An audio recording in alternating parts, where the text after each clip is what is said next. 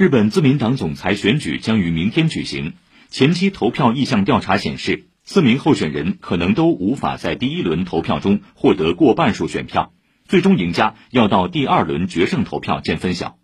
眼下支持率靠前的两名候选人中行政改革担当大臣河野太郎在地方选情占优势而前外务大臣岸田文雄获得更多国会议员支持。